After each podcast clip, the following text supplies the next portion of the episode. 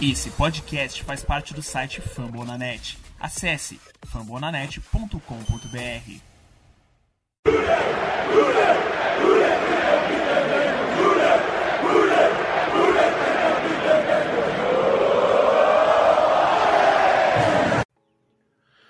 Olá, seja muito bem-vindo ao podcast Ruda BR, a casa do torcedor do Cincinnati Bengals no Brasil, Hoje esse episódio número 19 e vamos repercutir a derrota dolorida desse último final de semana do Cincinnati Bengals é, contra o San Francisco 49ers no Paul Brown Stadium. Um jogo que parecia que tudo estava desenhado para que fosse uma derrota mesmo, assim. Até que o Bengals deu uma esperança para a torcida, né? Então, Kay Adams estava lá, toda esperançosa de ver uma virada dos meninos da, da selva de Cincinnati. Mas vem o balde de água fria e a gente tem que ver o que deu certo, o que deu errado e olhar um pouco para frente porque play, uh, o playoff na verdade começa já nesse final de semana, né? São quatro semanas que são decisivas para a franquia. E para falar a respeito disso, temos aqui Conrad Aleixo. Tudo bom, Conrad? A zica da camisa preta continua? A zica da camisa preta continua e ainda tem mais um jogo com ela, né? Então vai ser mais um, um jogo aí para esperar situações muito malucas aí.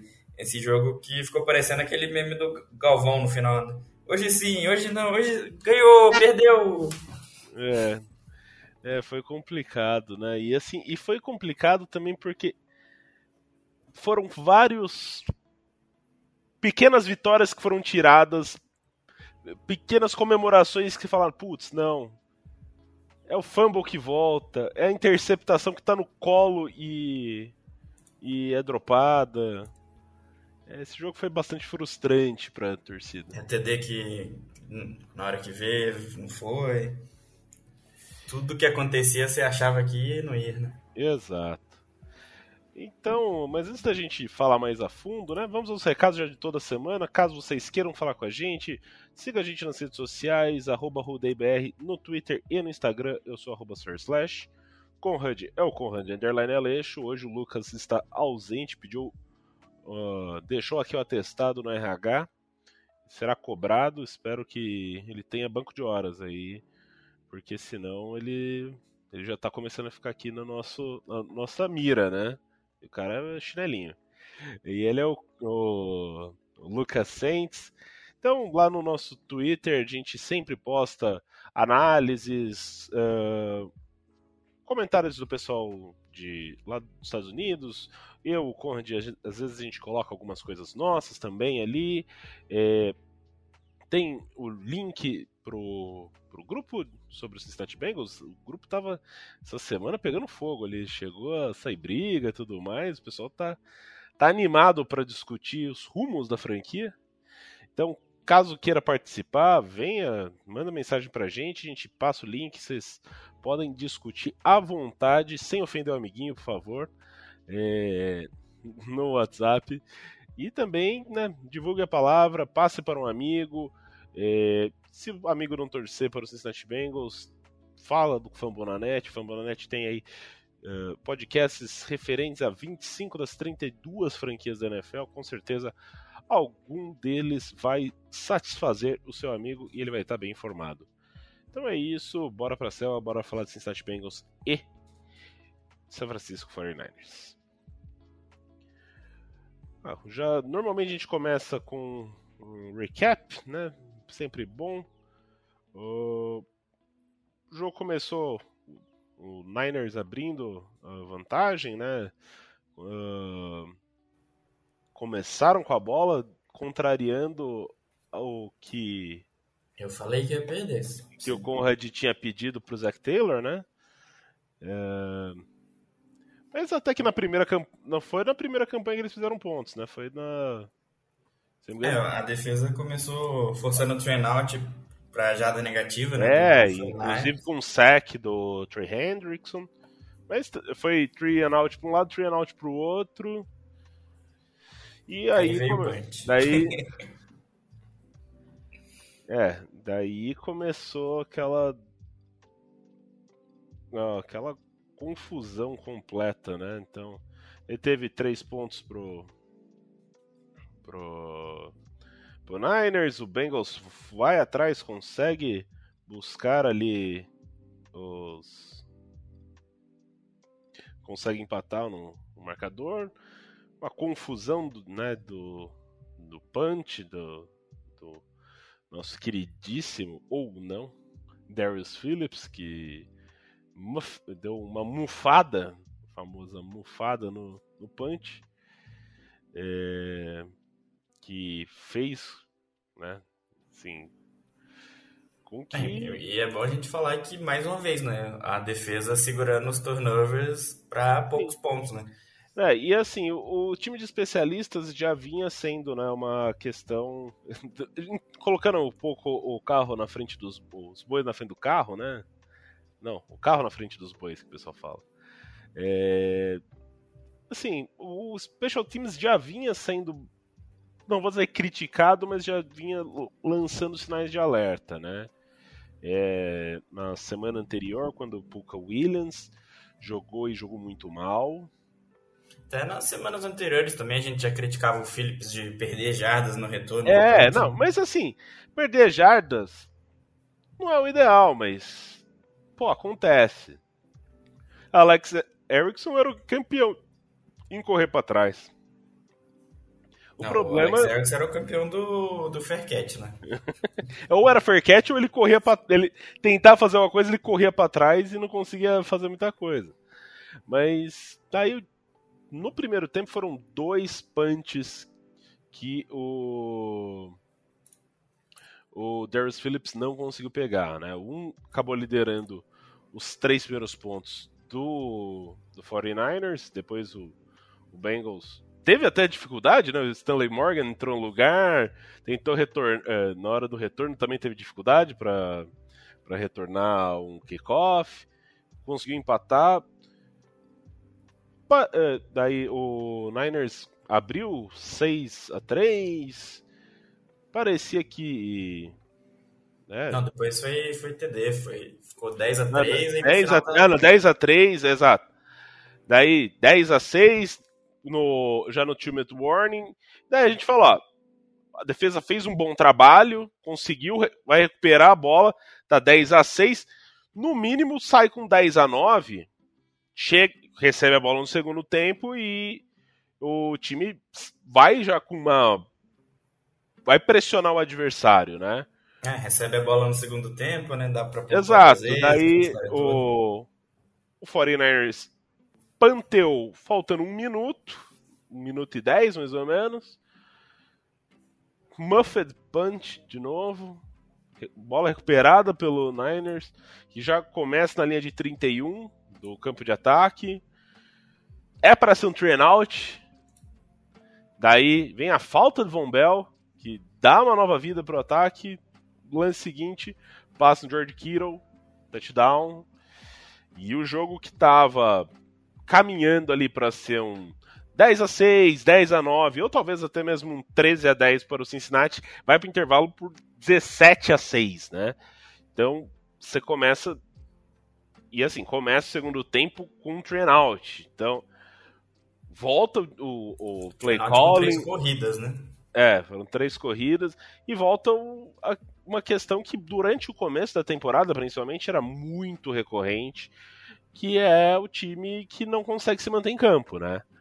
É, a gente, ó, batendo o olho aqui, foi train out na primeira campanha do jogo, ah, daí depois, as- depois teve o Muffet Punch, né? Daí depois teve pontuação. Teve uma que não foi train out, mas teve um first down. Daí teve outra pontuação, teve outro Muffet Punch, daí outro train out.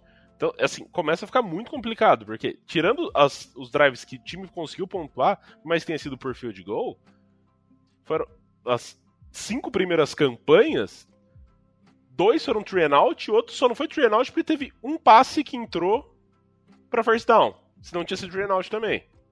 Foi um, um four and out, né? Ele jogou uma jogada, conseguiu o, o first down e depois foi um three and out. Então, sim, fica muito difícil você estabelecer um, uma, uma constância. Então daí o time já estava perdendo, entra no último quarto uh, muito atrás, né? 20 a 6. Daí até aparece na, na, no gerador de caractere da CBS.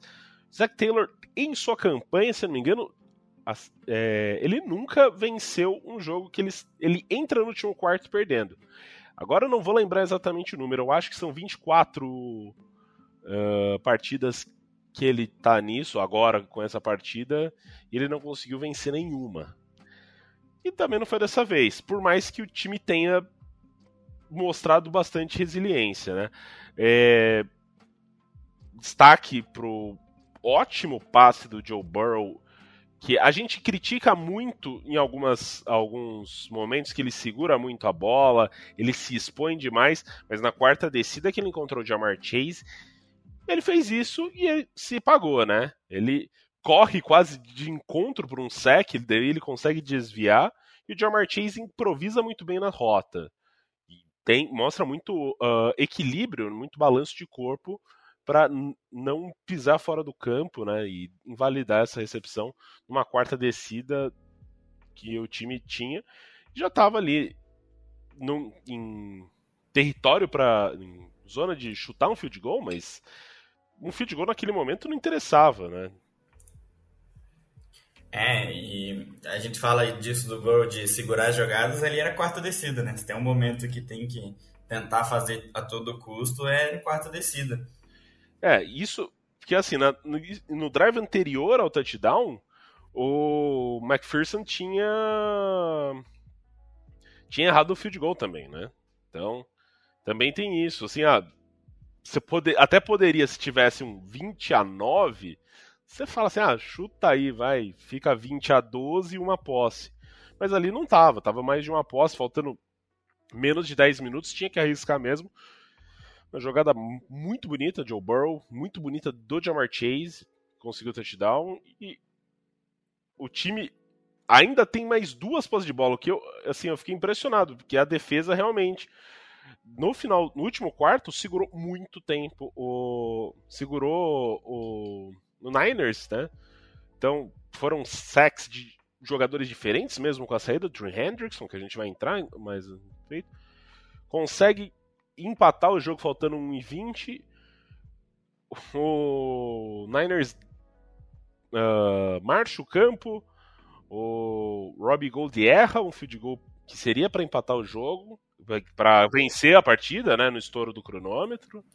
E esse field goal aí é bom a gente ressaltar, né, que a gente, a gente ouviu muito falar da falta de agressividade do Zach Taylor, mas ali o 49ers também tinha bastante tempo para arriscar ganhar umas jardas a mais ali e facilitar o field goal, né? Acabou gastando tempo jogando é, a bola fora só. É, eles tinham 20 segundos. Eles ficaram, acho que, com um pouco de medo de cometer um. Uma... Estourar o relógio, né? É exato, fazer mais ou menos que nem o rapaz, o Chase Claypool, faz é, por aí que fica fazendo dancinhas e não, não alinha para fazer uh, o snap e acaba complicando o time. Vai pro overtime, o Bengals ganha de novo, né? Uh, uh, o cara coroa, parece que pelo menos nisso a, a corrente virou de novo pra, a favor do time. O time vai, consegue fazer um drive aí de quase 4 minutos. Chega dentro da linha de 25 do, do, do Niners, começa a correr alucinadamente, né? Joe Mixon, Joe Mixon e daí vai para um passe na, na última tentativa, mas não sei exatamente, porque Joe Burrow foi sacado, então não sei exatamente qual seria a jogada planejada, e daí jogou por três pontos e tomou sete, né? Seis, no caso, porque tinha acabado. Porque não precisa fazer mais o. o, o extra point, porque o jogo já estava encerrado, né? Então, com isso, fechamos o resultado da, do, do, da partida em 26 a 23. Um jogo que, em resumo, né, eu até me alonguei um pouco, já fiz um pouco das, de alguns comentários a respeito da partida. O Bengals ele deu oportunidade demais para o Niners. Ele, se ele tivesse eliminado alguns desses erros, mas é muito difícil você. É fácil você olhar, mas é difícil você, você olhar e apontar, mas é difícil você é, tá ali dentro e conseguir realmente falar, nossa, não, teria que ter feito isso. Então, pô, o time não conseguiu turnovers. Uh, por mais que tenha forçado alguns fumbles, não conseguiu recuperar, não conseguiu interceptar. Ou conseguiu forçar o turnover, mas o juiz marcou que tinha sido passo incompleto. Teve isso também. Mas. Até mesmo o Bengals teve um pouco de sorte. Você pega ali, teve um, um passe interceptado do Joe Burrow horrível, horrível. Mas foi anulado por falta. Teve um passe tenebroso que a bola bateu na mão de dois defensores do, do Niners e caiu no colo do. Foi do John Chase? Foi do John Chase. Então, assim, também não é aquele negócio que o jogo foi tão clean, né? O time cometeu alguns erros, se safou de alguns erros também, mas fica a sensação assim, pô, cometeu tanto erro e ainda quase ganhou o jogo. Talvez com play calling, com um pouco mais de sorte, um pouco mais de competência mesmo, né? É que assim, eu vi muita gente, eu até vou eu não gostei. Primeiro ponto, eu não gostei do Zach Taylor na, uh, fazendo play calling. Não sei se ele que estava fazendo play calling nessa partida, eu não gostei. Primeiro ponto que eu quero fazer, mas eu não. Eu, eu, eu vi muita gente batendo só no, no Zach Taylor. Não, não pode ser o único responsável. A gente tem que apontar. O Darius Phillips foi muito mal. O Evan McPherson errou um field goal que ele não costuma errar. Jesse Bates tem que, interceptar, tem, que, tem que interceptar aquela bola. Se ele intercepta aquela bola, o jogo acaba basicamente, porque ou é pick six, ou pelo menos ele retorna até a zona de, de, de alcance de field goal do McPherson. E, assim, a linha ofensiva junto com o, o Joe Mixon tem que por, ok, estavam enfrentando uma, uma linha defensiva que é muito forte, mas desculpa, o, o, ele vinha de jogos muito bons. Não dá para você chegar entregar a bola 18 vezes pro Joe Mixon e ele não conseguir nem 60 jardas. Se for considerar inclusive as recepções, são 20 toques na bola para 68 jardas. Isso dá 3.4 por toque na bola. É muito pouco, muito pouco. Uh... Pontos positivos, eu, eu vou dizer o T. Higgins, né? Ele vem sendo consistentemente produtivo para a equipe. O Jamar Chase fez dois touchdowns, mas quase fez três mas ainda. Ele, ele tá me lembrando o Jamar Chase do começo da temporada que eu falava, ok, ele tá fazendo boas jogadas, mas eu quero consistência. E desde. A, apareceu, né, no um gráfico que na semana 7 ele fez 201 jardas contra o Ravens e desde então a gente já tá na semana 14. É, ele tinha somado cerca de 240 jardas da semana 7 em diante. Então, em seis jogos, ele tinha somado basicamente o mesmo tanto que ele tinha feito numa partida só.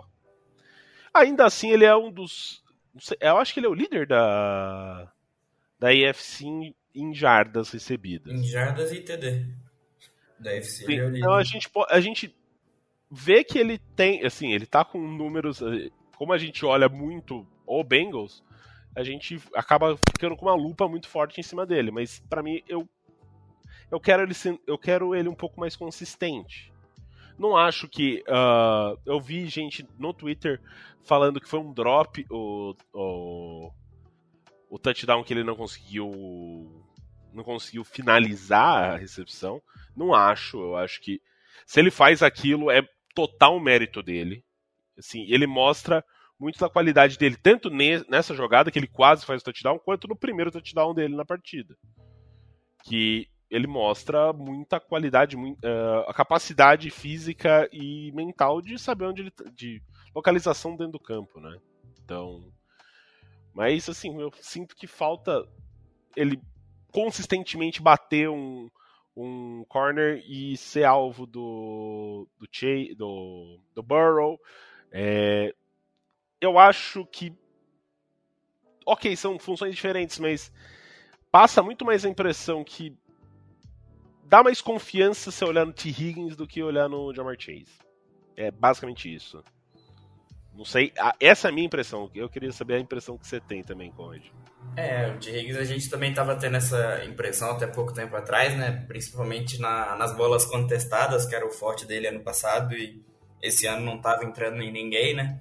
Aí eu acho que resolvendo isso, acho que acabou elevando bastante o jogo dele, principalmente. E outro fator também que a gente esquece, né, que os times começaram a colocar cobertura a mais no lado do Chase, né? Então acaba que ele fica um pouco mais livre ali para ganhar os seus confrontos na marcação e acaba é, tendo uma vida mais fácil também, né? Porque, querendo ou não, no, no início da temporada, os times não acreditavam que um, um rookie ia fazer o que o Chase ia fazer. Então acabava que quando tinha marcação dupla, ela era em cima do Boyd, em cima do Higgins, e eles acabavam não aparecendo tanto, né? Por isso que a gente via tanto o Chase explodindo, né? Então os times estão tentando tentando entender como é que faz para diminuir a velocidade do ataque do Bengals, né? Que parar, a gente já viu que só o Bengals mesmo que para o ataque deles. Mas é, você falou dos pontos fortes e dos pontos fracos, eu queria destacar a defesa e o Anarumo, né, nesse jogo porque começou fazendo o 49 sofrer bastante, né? Principalmente parando o jogo corrido, que era uma preocupação nossa por causa dos LBs, né? Então, tanto o Beck quanto o Pratt, né, que estavam de titulares, começaram muito bem o jogo, né? O Beck fazendo tech for loss, o Pratt também no, nos dois primeiros drives. Só que é aquilo, né? Não tem muito feeling de jogo e eles acabaram é, ficando muito convencidos, né? Aquela coisa de se, se animar e achar que tudo vai dar certo e começaram a dar overstep, né? Você começa a achar que toda hora que você vai entrar você vai conseguir dar teco e às vezes de desrespeitar um pouco a velocidade do Debo Samuel, né? Que estava sendo a principal ameaça, que foi inclusive o que aconteceu no, no TD, né? Mas é o que eu trago de positivo da defesa, né? É que eles conseguiram se adaptar muito bem no jogo, porque eles começaram com um plano de jogo muito bom, isso é mérito dos, do Anarumo e de todo mundo que estava em campo. E o Shanahan conseguiu achar um antídoto para isso. E a, e a, defesa se adaptou durante o jogo, né? Teve aqueles dois, dois TDs que o 49ers fez e depois não fez mais nada, basicamente, no jogo. Então a defesa se encontrou ali e, e eu acho que é mérito do, do Anarumo, né? Conseguir arrumar isso durante o jogo. É, outra coisa, né? Ainda né, dentro desse tema, primeiro, é, primeiro a gente tem que falar muito bem do Trey Hendrickson, mais um jogo com sec. Estava enfrentando o Trent Williams, que é um baita de um left tackle. E ele, e ele fez o, o Trent Williams sofrer. Ele conseguiu sec, o, o Trent Williams cometeu falta. Então, você via a dificuldade do, de um dos melhores left tackles da liga para enfrentar o Trey Hendrickson, que muita, até ano passado muita gente falava que ele era um, um fruto do sistema, né? Ele se aproveitava muito das pressões que o Ken Jordan, né, que é do, do, do Saints. Saints, gerava para ele. Então, agora ele está conseguindo produzir sua própria pressão e está conseguindo. E outro ponto que eu gosto e acho que tem que ser tem que ser exaltado o Anarumo e o Marion Hobby, né, que é que é o técnico de linha defensiva, é o time perde o principal pass rusher e ainda assim consegue gerar pressão. Então foram cinco sacks para cima do Garoppolo. Ok, teve o sack do do Trey Hendrickson, mas teve sack do BJ Hill, teve sack do Larry Gunjob, sack do. Acho que teve do Hubbard, né? Eu não lembro. Do, do Reader. Então você vê assim. A unidade uh, inteira, basicamente, a linha defensiva inteira, conseguiu pelo menos tirar uma casquinha, né? Então, você olha e fala assim, pô. Pelo menos nisso o. O time tem do que se vangloriar, né? Foi um, uma. Considerando que é um, uma linha ofensiva que não é ruim, principalmente do o lado Williams. esquerdo, né? O Trent Williams. Uh, tem o Laken Tomlinson, que eu acho um, guard bem bem ok, bem honesto. Tem o Alex Mack, já está um pouco veterano, mas fez bastante nome enquanto jogava no Cleveland Browns. Você vê isso, e o mesmo George Kittle, mesmo quando ele não sai para fazer uh, rotas, ele é um bom bloqueador. E você vê o time conseguindo gerar pressão. Isso é ótimo. Por um time que como eu acho que no último podcast eu trouxe, o time não conseguia gerar pressão numa temporada atrás. Nessa temporada, é, eu não, agora eu não vou pegar os dados, mas acho que se pegar os dois ou três principais jogadores, deve igualar a quantidade do time inteiro da temporada passada, mesmo com menos jogos. Então, isso é uma coisa que tem que ser ressaltada, né? É, do Trent Williams até acho que a PFF, algum, algum escritor da PFF tinha tweetado que é, pela nota do primeiro tempo, que era quando ele estava enfrentando o Hendrickson, né, que machucou no, no final do segundo quarto, ele ia ter a pior nota do ano, né? E depois que ele saiu, a, a nota dele voltou ao normal no segundo tempo, né? Então mostra a, a dificuldade que ele estava tendo para enfrentar o Hendrickson ali Inclusive o sec dele eu gostei bastante que o Anarumo fez um, um instante, né? Colocou ele para entrar ali pelo meio para tentar facilitar a vida e tudo. E, e essa DL também está mostrando que, que tem bastante profundidade, né? Que não é só por mais que falte um pouco de pass rush a ponto de conseguir sec quando quando os principais jogadores não estão em campo, mas a profundidade da, da linha consegue muito bem parar o jogo corrido e gerar pressão, né? Que acho que muito mais do que sec, a pressão já, principalmente quando você não está enfrentando um QB que, que seja mais móvel, consegue sair mais fácil, já atrapalha bastante. É, você falou do, da questão do ataque, né, dos pontos negativos. É, eu queria trazer aqui um pouco para discussão, porque eu mesmo, depois do jogo, durante o jogo, depois do jogo, eu estava muito esquentado com o Zach Taylor, com o plano de jogo e tudo é, você começa a falar que tem que demitir, que, que é tudo culpa dele, que tudo que tudo que aconteceu de errado é porque o Zac Taylor fez alguma coisa. Mas é aquilo, né? Acaba que na hora do jogo a gente é, é torcedor também e acaba deixando os ânimos se exaltarem um pouco. Mas é, eu tava vendo o jogo agora de noite e eu quase cheguei a pedir desculpa no Twitter porque você vê que a realidade não é bem assim, né? Acabava que eles chamavam as jogadas e não tem como, não tem muito o que você fazer quando as coisas não estão sendo executadas em campo, né? É, o Burrow foi pressionado, acho que em 70 e poucos por cento do, dos snaps de passe. E você vai fazer o quê? Você não fica com confiança para chamar, chamar passe, né? É, então acaba que você tem que entender também o que está acontecendo dentro de campo. É claro que tem, tem muitas críticas às chamadas dele, por exemplo, é, ele insistiu muito na corrida pelo meio. Eu acho que ficou um pouco com medo do, do Boza no jogo corrido, mas você tem que entender também que o seu forte é correr em outside zone, né?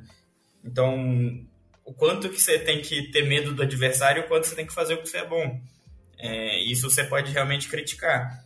Mas, por exemplo, é, a maioria das jogadas de passe que foram chamadas, a jogada estava lá e às vezes não foi executada porque, porque chegava a pressão e as que foram executadas foram executadas apesar da pressão, né? O Burrow, é, você pegar para ver o jogo, você vai ver acho que a maioria dos passes dele foi feito com ele tomando pancada, com um DL chegando em cima dele, ele fugindo e conseguindo alguma jogada, né?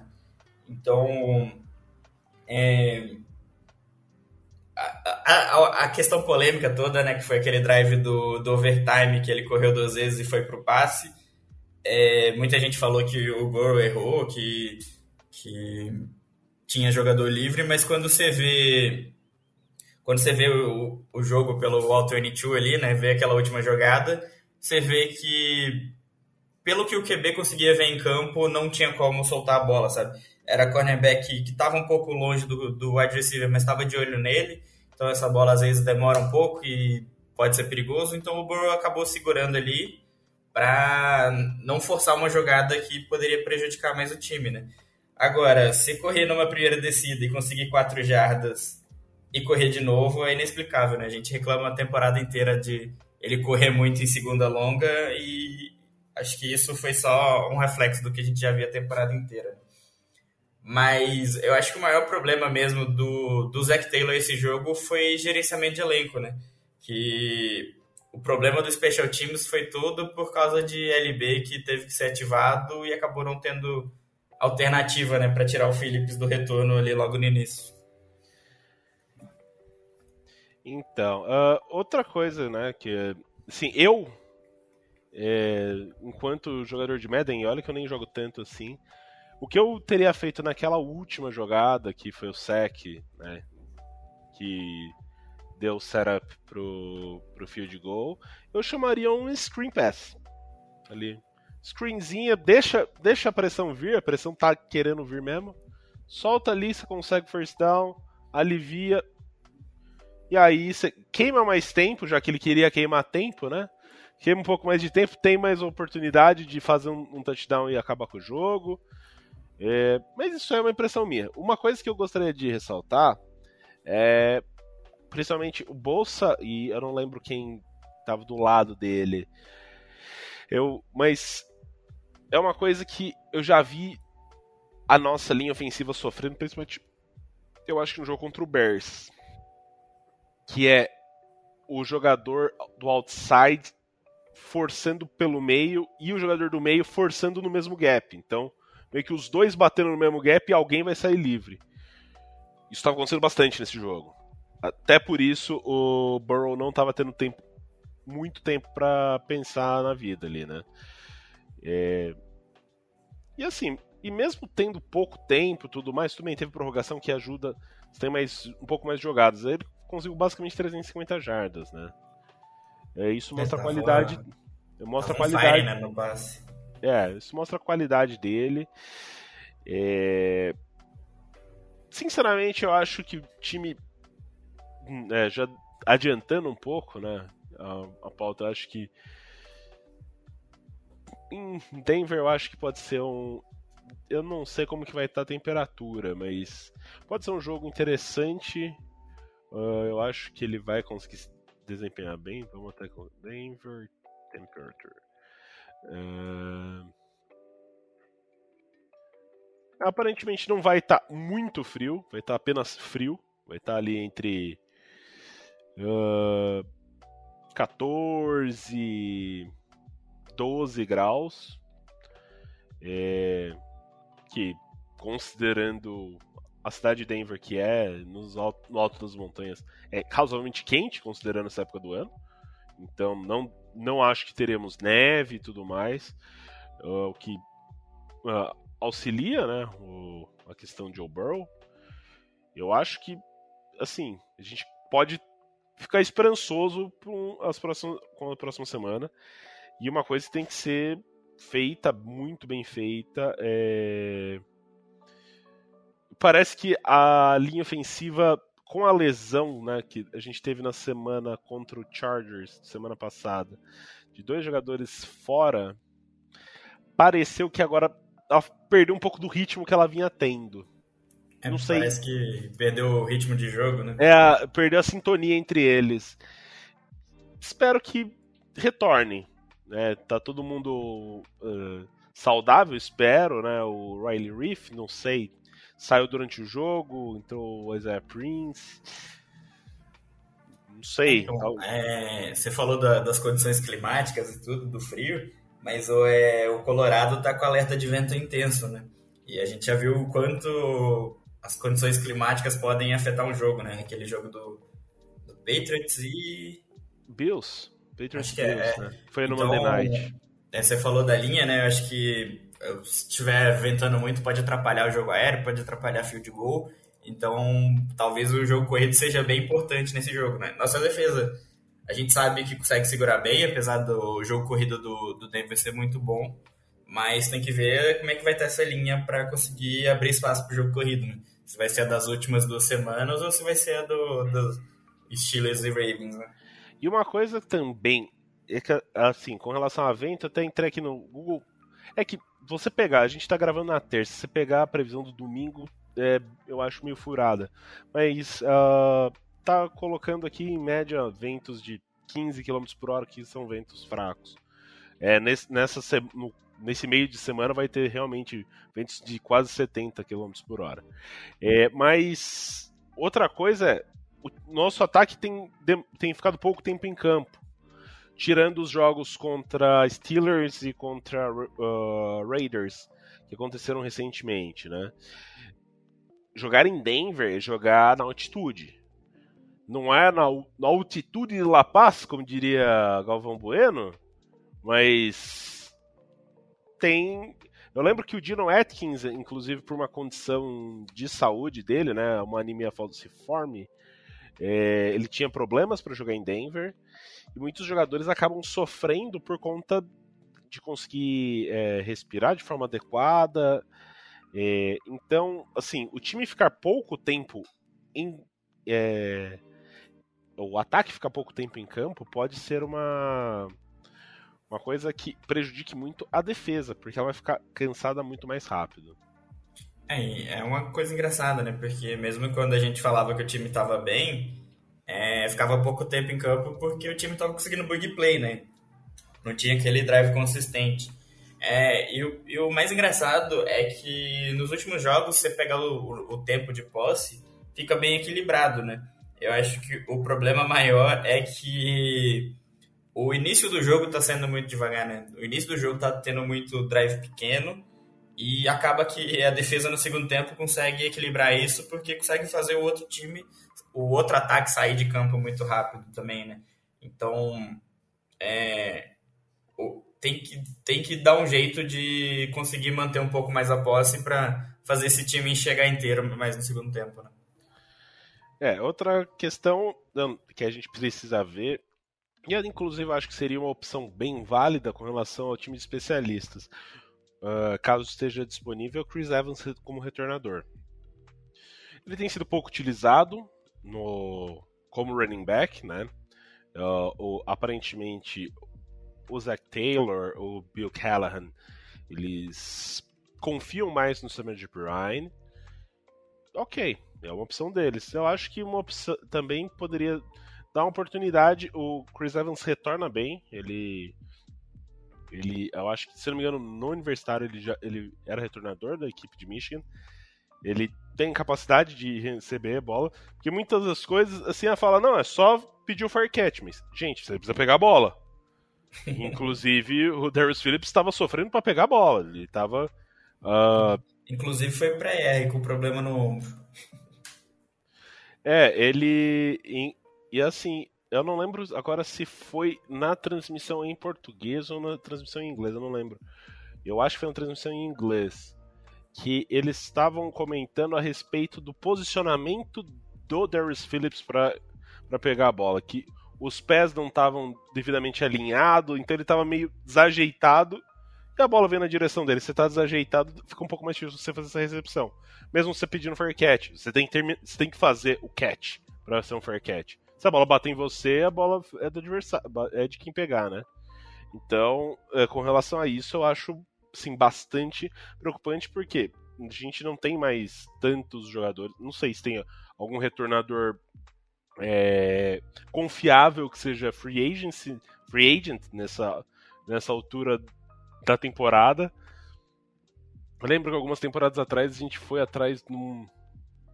A Farrell Cooper, alguma coisa assim, era não sei, talvez é um jogador que era retornador, talvez esteja disponível. É, sei lá, porque tá complicado, o Puka Williams não mostrou Uh, muito servi um serviço muito bom no outro jogo. O Stanley Morgan mostrou um bom serviço retornando nesse jogo. Trent Irwin não pôde estar uh, ativo por conta da questão dos linebackers. Então talvez seja uma opção também, mas não me parece ser um cara que vai resolver muito. E a gente precisa de um cara que só não faz cagada. Esse jogo era só não fazer cagada e aparentemente estava difícil. É, você falou é uma boa ideia mesmo. O Chris Evans tem um, uma. Ele é bom em receber bola, né? A gente já viu isso. Teve aquele que é espetacular contra o Lions, que foi TD, né? E até outras, outras jogadas mesmo durante o campeonato. E pode ser uma solução, né? A gente só precisa de um fair catch, né? O Alex Erickson tá free agent? É, isso aí é um. O pessoal lá no grupo vai ficar até emocionado. Mas um pouco eu vou falar que Drake Patrick é free agent e dá pra colocar ele pra retornar. Daí o Rafael Vilela vem aqui em Rio Claro me bater, né? Ele que é o maior fã do Drake Kirkpatrick na face da Terra. Então, e assim, né? A gente olha já, é, fazendo a previsão que a gente já entrou, começou a falar um pouco sobre Denver, vamos falar já direto, não tem mais essa divisão é, entre partidas, né? É, eu queria. Assim, tem Noah Fent, tem Tim Patrick, tem Jerry Jude. Você confia no Ted Bridgewater passando ou você acha que, que a nossa secundária consegue dar conta disso aí? Ah, é eu acho que consegue dar conta, mesmo se o, o Tido acabar não jogando. Eu acho que vai, não, não deve ser problema. É, pelos, pelo que a gente teve de notícia até agora, não parece ser um problema, né? Mas o que eu tenho medo é, é do Javonte Williams, né? O jogo corrido do, do Browns é. Ó, do, do Browns não, do Broncos é, é bem eficiente, né? Tem uma linha boa ali, né? Não tem nomes muito chamativos, assim, digamos, mas que é, faz um bom trabalho. É, os wide receivers eu acho que não vão ter, não vão dar muito trabalho para nossa secundária, independente de quem entre, mesmo que seja pessoal do segundo escalão ali, seja o Trey Flowers, o, o Venom Graves que entraram bastante nesse jogo.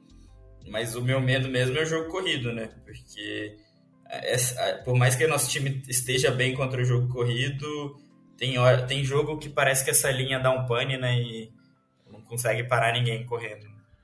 É, e uma outra outro ponto que eu acho importante é o Patrick Surtain vem crescendo muito a qualidade dele jogando e o, o Broncos conseguiu, mesmo com a perda do Von Miller, inicialmente por lesão e depois por troca, ele mesmo sem o grande nome, né, antes de começar a temporada, você pensava o grande nome no front seven deles era o Von Miller. Eles estão conseguindo muitas vezes gerar pressão mesmo sem mandar blitz. Então isso acaba facilitando o trabalho da secundária. Então, sim, trabalho pro Frank Pollock, né? Não sei se vai ser o Adenide que vai jogar, se o Carman, que ninguém mais fala no Carman, ele é novato, e aí? Gastei uma, uma, uma pique antes do, da pique 40. Quero ver o cara em campo. Quero ver ele jogar. Se o Adenide jogar do jeito que jogou contra o. O Niners, prefiro ver o Carman. Eu acho é, que o Carman. Não só o Adenide, tem... né? Machucou o, o right tackle, né? Entrou o Price, né? O que, que tá acontecendo com o Carman? Cadê? É, aparentemente ele ele foi a opção por ele, né? É, é para ele jogar no, no, interior da linha, mas ele jogou de lado, jogou no lado externo no, universitário. Pô, não dá para você testar alguma coisa nesse sentido? Uh, outros jogadores que, sei lá, o, é que apostar em rookie, ainda mais de late round, é muito complicado, mas eu eu gostaria muito de ver o Dante Smith, que se machucou bem na época que ele ia ter a chance de jogar, daí ele se machucou e, e no começo da temporada ele estava na frente do Jackson Carman no, no, no depth, depth chart. Então eu acho que assim pode ser uma opção. E essa linha ofensiva tem que funcionar bem, porque agora vem uma sequência de jogos de times que costumam pressionar bem o, o quarterback. Então, você pega Denver, você pega o Kansas City Chiefs, tem melhorado cada vez mais defesa, não tá sendo mais aquela baba que tava umas 5 semanas atrás, principalmente na defesa. Você vai pegar um o Cleveland Browns na última semana, você pega o Baltimore Ravens, que tá cheio das lesões, mas sei lá, é, é um time perigoso. Então, a linha Quer ofensiva. mandar blitz, né? Exato. Eles são muito criativos nas blitzes, inclusive. Então a gente fica um pouco preocupado. Eu acho, sinceramente, é... um 2-2 bem possível, e... mas não sei se 2-2 resolve a nossa vida. O 3-1 com certeza resolve, mas não sei se a gente consegue três vitórias e uma derrota. Vai ser jogar a vida na última semana, pelo jeito, né? É, eu acho que 2-2 só resolve nossa vida se for vitória contra o Ravens e contra o Browns e ainda tem um pouquinho de sorte ali, né? Esperar que eles percam mais alguns jogos ali. É... Mas é isso, você falou do Dante Smith, ele e o Trey Waynes estão né, aí no período que podem voltar da, da reserva, né, dos machucados. E a gente até achou que pudesse, pudessem estar disponíveis para esse jogo. Acabou que, que não ativaram, né? É, só treinaram. É, pelo visto, parece que treinaram normalmente já durante a semana, mas acabaram é, não precipitando as coisas, né? Então, é, tem que dar um jeito de fazer essa linha voltar a funcionar minimamente, né? É, sai as notas da PFF lá por mais que eu, te, eu, eu, tenha muito problema com nota de OL e de LB na PFF, mas foi a menor nota da temporada para todo mundo ali, né? Foi todo mundo aba abaixo ou próximo de 50 ali, né? Eu gosto de uma coisa, como a gente, aqui nesse podcast, a gente fala do PFF e sempre coloca um, um asterisco quando fala, né? que o pessoal, às vezes, ele toma como, como verdade absoluta. É verdade absoluta, né? Eu acho muito complicado isso. Eu acho como indicador eu acho ok, como ó, o cara jogou bem porque tem nota tal, eu acho muito complicado. É, tipo, eu, acho, é, eu gosto de algumas coisas que eles fazem que, tipo, não ficar preso só em estatística, mas tem muita coisa ali que eu discordo também. Mas é. Eu acho que o ponto principal vai ser o quanto o jogo corrido vai funcionar e o quanto a gente vai insistir no jogo corrido nesse jogo. Né? Porque é, teve jogo que não começou funcionando, mas acabou funcionando depois, porque a gente assistiu. Acho que foi contra o Raiders, né? Então, tem que ver o quanto esse plano de jogo vai estar tá funcionando, né? Porque o Broncos também não é uma... É um time parecido com o 49ers, tem, um, tem uma boa DL ali, consegue gerar pressão, e que não tem uma secundária muito boa, apesar de ter apesar de ter bons nomes, né, não, não, não estava funcionando muito bem, voltou a funcionar tem pouco tempo, mas que considerando os skill players que a gente tem, a gente consegue criar alguns mismatches é, espalhando um pouco mais o campo, né? Então vai depender muito do plano de jogo esse jogo e o quanto a gente vai insistir no jogo corrido, porque a gente já sabe que o Zac Taylor vai insistir no jogo corrido essa semana. É, e também vale lembrar, né, só um off-topic, basicamente, o Darius Phillips, ele foi colocado na injury reserve, né? Ele tá machu... ele machucou o coração do torcido e foi foi colocado na injury reserve, então ele não joga nessa próxima semana. Então daí Sim, também pra, aparentemente ele sim, uh, assim como aqui no, no Brasil, né, lá em Cincinnati não deve ter sido muito diferente. Uh, a repercussão do, da péssima partida dele deve ter sido muito forte. Até mesmo psicologicamente ele vai ele estaria abalado para jogar uma partida depois do que ele fez. Assim, é, eu acho muito complicado. Jogou muito mal, mas eu acho, assim, eu vi nas redes sociais o pessoal batendo muito forte nele, batendo muito forte. Eu fico um pouco assustado até. É, ele mesmo postou que sabia que estava errado, que, que, que, ia dar, que ia voltar, né, que ia fazer de tudo para se redimir. É, mas eu diria postou calma. sem comentário, né? sem poder é, comentar. Exato, porque ele tá a orelha dele deve estar tá quente, o que todo mundo tá falando dele. É... E outra coisa que a gente tem que citar como jogo em Denver, né? É ficar com a expectativa com relação ao McPherson, né? O recorde de, de, de field goal mais longo vem aí.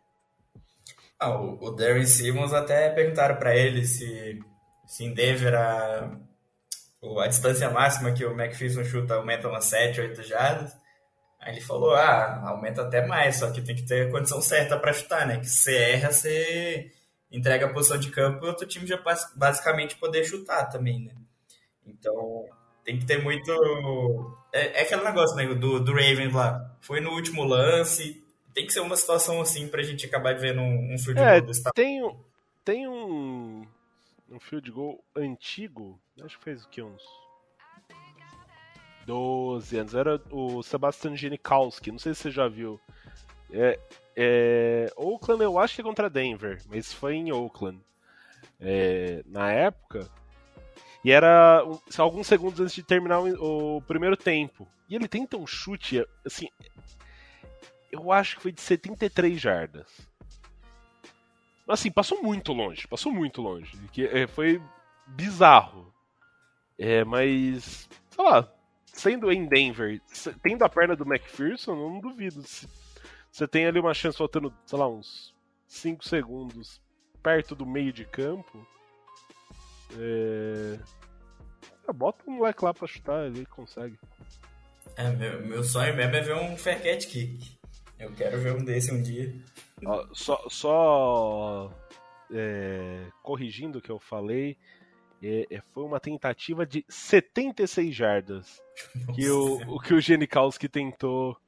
Isso em 2008, aí, 13 anos atrás. É, depois eu te mando esse vídeo, você acho que vai curtir ver. É. Eu, Mas, eu acho que eu já vi. Eu acho que eu lembro de alguma coisa assim. Porque é um negócio. Ele é tão bizarro. Que assim, não é que ele é no meio do campo, ele é, ele é, ele é mais ou menos da, da região onde é chutado o, o kickoff, né? Só que uhum. tem, tem todo mundo na frente e tudo mais. É, pra, que, pra quem não sabe o que é um fair catch kick, né? É, quando você pede um fair catch num punch ou num kickoff, você pode chutar um field goal direto.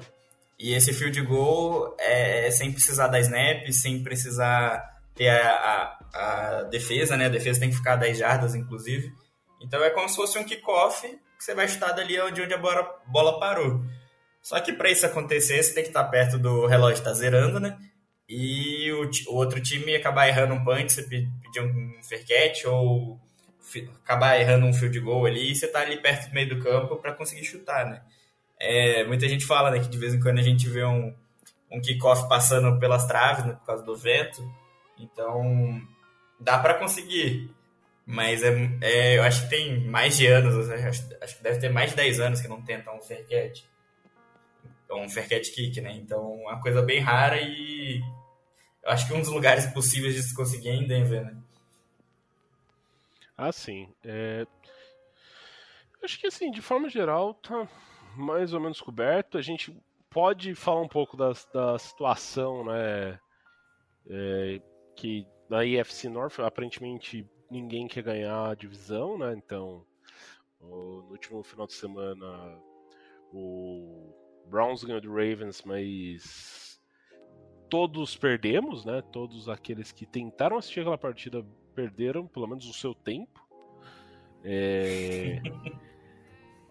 e, e você vê o Cleveland tendo um surto de Covid. A gente não sabe se o jogo inicialmente é marcado, tá marcado para o sábado. Eles enfrentam o Raiders.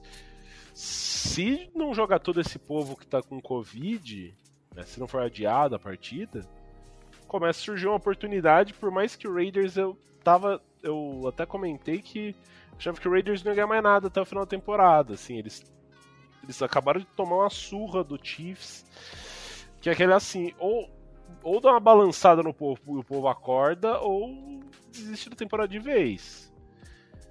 Com muitos desfalques, principalmente na linha ofensiva, eu vi acho que três desfalques na linha ofensiva, se não me engano, do, do Browns com o Mayfield que 100% já não é essa Coca-Cola toda, é, tá tudo estrupiado, uh, o Nick Chubb não joga.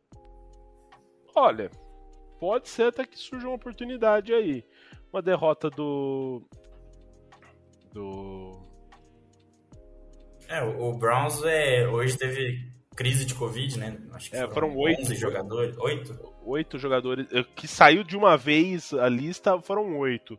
Talvez acho que já tivesse alguns inicialmente é, listados. E assim, esse final de semana, esse próximo final de semana, o Ravens pega o Packers no Lambeau Field, se não me engano, né?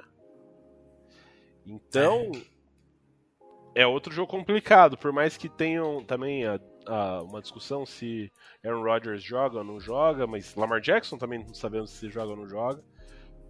Então, Bengals ganhando, existe a possibilidade dos dois rivais perderem. O Bengals volta a estar tá brigando de maneira mais efetiva dentro da divisão. Na semana seguinte é contra o Ravens. Ravens tem sofrido bastante com lesões. A última partida entre as duas equipes foi uma vitória convincente do Bengals. Então, pode ser que o Bengals se anime aí, né? Tem aí uma, uma, uma sequência que possa trazer é, bons frutos. Também, se não der certo, ó, eu vou. Muita gente vai falar, ah, discurso derrotista tudo mais. A expectativa inicial da temporada era não, pegar, não era pegar playoff. Então também não é assim não, não, é, não tem que chegar e querer tacar fogo em tudo porque não foi pros playoffs, caso não vá. E caso não vá, Tyler, Line, o Tyler Linderbaum ele começa a ficar bem impossível. Que é o o prospect de center de, lá de Iowa, que é muito bom. Né? Então, uh, saíram alguns mock drafts já. E assim, ir para playoff para tomar uma porrada e ou escolher um cara que vai trazer uma contribuição que eu confio muito nesse jogador, um watch prospect. Então eu vou dizer assim, não sei se eu ficaria tão triste de se, se ficasse fora dos playoffs, mas tivesse a chance de pegar esse cara. Mas eu ainda quero pegar, eu ainda quero ir pros playoffs, obviamente. Eu sou um prêmio de consolação caso não vá. Só ver a metade do copo cheio, né? Exato. É, você sabe que a temporada tá indo pro água abaixo quando você começa a falar de, de draft, né? é que eu vi hoje, inclusive o, o Gil Natal do Alta Voltagem me mandou. Faz sentido pro Bengals, né? Ele, ele acho que o McShay, né, que é o especialista em draft, colocou o Bengals escolhendo o Linderbaum. Daí eu falei, cara, faz muito. É o pique, é a pique que o torcedor quer. É, ou ele é ou ele ou o Sauce Gardner, né? É, acho que o Mel Kiper também já começou a soltar no mock draft, então a grande mídia já está começando com isso, né? É, é, e, e, esses são os dois que eu mais vejo o pessoal colocando o Bengals com, né? Então, é, mas falando um pouquinho do cenário de playoff, né? Essa derrota prejudicou bastante a gente para classificar para o wildcard, né? É, hoje a gente está com, segundo o New York Times, né, a gente está com 35% de chance de chegar aos playoffs, sendo que 20 de ganhar a divisão e 15 de ir pro wildcard. Então, hoje a nossa maior chance é ganhar a divisão, né? Principalmente porque tem dois jogos contra rivais que dá para ganhar, né? Então, né, e um dos jogos fora desses jogos dentro da divisão é contra o Chiefs que em outro momento talvez fosse um jogo que você, fala, que você encarasse como um jogo mais de igual para igual, mas o Chiefs vem num momento especial, né? Ele, eles cresceram na hora certa, agora é o time que assim ninguém quer enfrentar. É, é importante que os quatro jogos são dentro da conferência, né? Então tem como melhorar muito o desempenho da, dentro da conferência, que é critério de desempate, né? Acho que tem bastante time aí que tá nessa briga que, que pega alguns times da NFC durante o caminho. É, mas o, o, maior desafio mesmo para ganhar o jogo do Ravens, que é, eu acho que é o que, maior, que vai mais ter implicação em, em classificação pra gente, é a camisa preta. Ah, e assim, são, são quatro derrotas, sendo duas que foram por prorrogação, né? Além de tudo, são requintes de crueldade as, a, a camisa preta, né? É, e as outras duas eu acho que nem foi disputada também. Né? É, uma foi, uma foi contra o Chargers, daí você pode. Daí vai para você o que é ser disputado ou não. Exatamente. E, e, a outra, daí sim, não foi disputada mesmo, que foi aquela contra o Browns, que foi uma. Eu prefiro esquecer. É, mas é, para finalizar esse cenário de playoffs, né? É, o que eu tô vendo a maioria dos analistas colocarem é que é, vai chegar a semana 18, Bengals e Browns valendo a divisão, né? Pelo que todo mundo espera, apesar do que a NFL esse ano não tá nada previsível, né? Nada tá saindo como se espera. Você acha que vai ser na ESPN ou na NBC? é, boa pergunta. Eu espero que seja, seja ali no sábado, que seja flexionado ali, né? Que seja valendo realmente alguma coisa.